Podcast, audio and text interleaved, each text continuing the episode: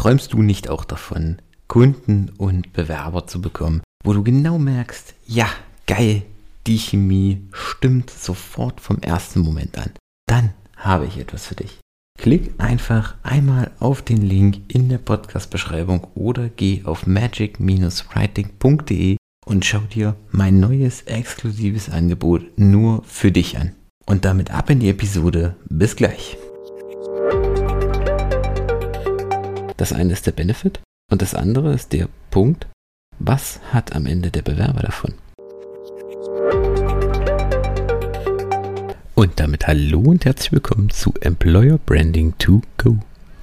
Der Podcast, der sich darum kümmert, dass du die magischen Worte für deine Arbeitgebermarke findest. Ich bin Michael und ich freue mich, dass du heute wieder dabei bist.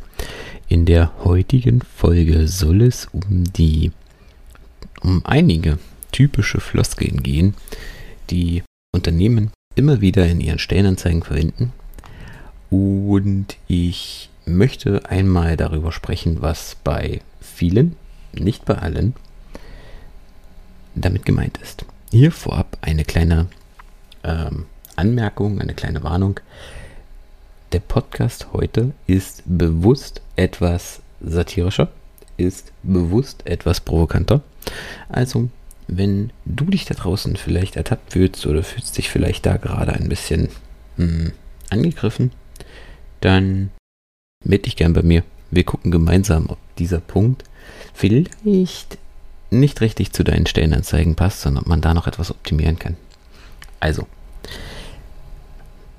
gehen wir in die Folge. Der erste Punkt, der immer wieder in den Benefits vor allen Dingen noch genannt wird, ist das Thema flache Hierarchie. Was bedeutet das?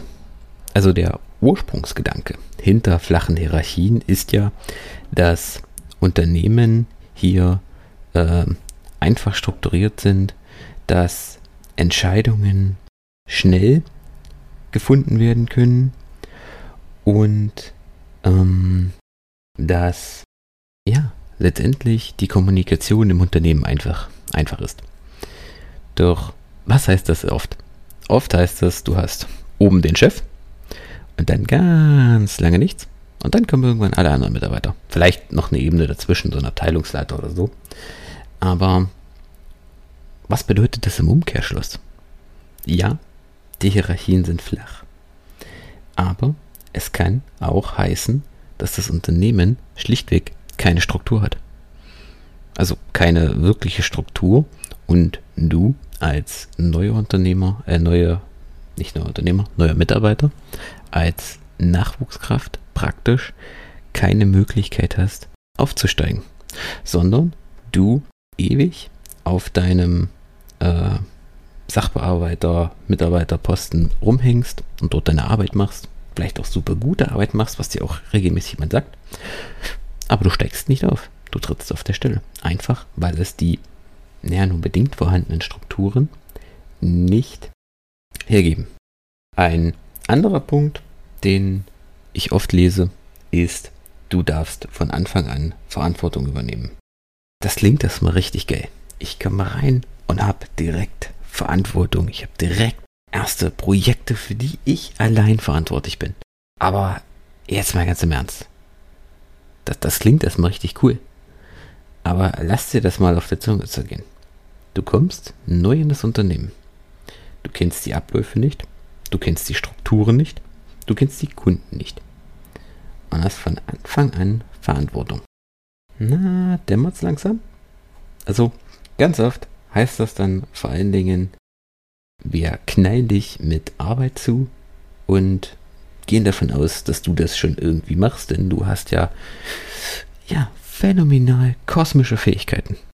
Na, eher schwierig, oder?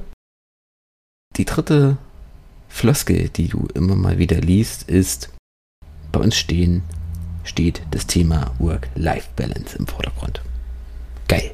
Work-Life-Balance. Arbeiten von Bali, nur drei Stunden am Tag im Büro und danach entspannt.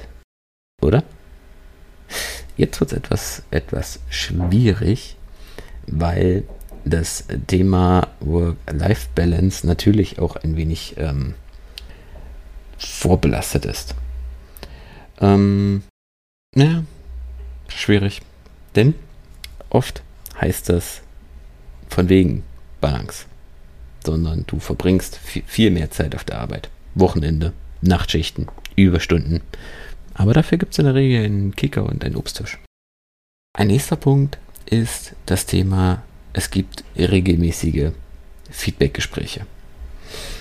Auch hier hört sich, hört sich super an, klingt nach einer tollen Kommunikationskultur. Aber Achtung, was heißt viel, was heißt regelmäßig? Einmal im Jahr, 15 Minuten zwischen Tür und Angel, wo es ähm, eigentlich darum geht, dass dein Vorgesetzter dir deine Defizite aufzählt. Ist auch regelmäßig, ist auch ein regelmäßiges Feedbackgespräch. Vielleicht nicht unbedingt das, was du dir darunter vorgestellt hast, aber erstmal nicht gelogen. Es ist regelmäßig, du bekommst Feedback und es ist ein Gespräch. Aber es ist nicht ideal. Überhaupt nicht. Und das letzte, du hast großartige Aufstiegschancen. Heißt, du bekommst nach fünf Jahren vielleicht mal eine kleine Beförderung. Aber nur, wenn du bis dahin nie krank warst, die Kaffeemaschine regelmäßig auffüllst und immer 110% gibst. Ja, ich gebe zu, die äh, Sachen sind ein bisschen überspitzt dargestellt. Absolut, absolut okay. Dafür die Warnung am Anfang. Ähm, das mag auch nicht auf alle zutreffen. Das möchte ich jetzt gar nicht damit sagen. Aber der Punkt ist der, dass sowohl du, lieber Bewerber, vorsichtig sein solltest, wenn du nur diese Floskeln auf der Stellenanzeige siehst. Und auch du, lieber Recruiter, lieber Unternehmer, nochmal darüber nachdenken solltest, ob du bei deinen Benefits, bei deinen Stellenanzeigen wirklich rein nur auf diesen Formulierungen bestehst. Oder ob du vielleicht nochmal einen Satz hinten dran hängst, was flache Hierarchien bedeuten, was Aufstiegschancen bedeuten, was es heißt, von vornherein Verantwortung zu übernehmen.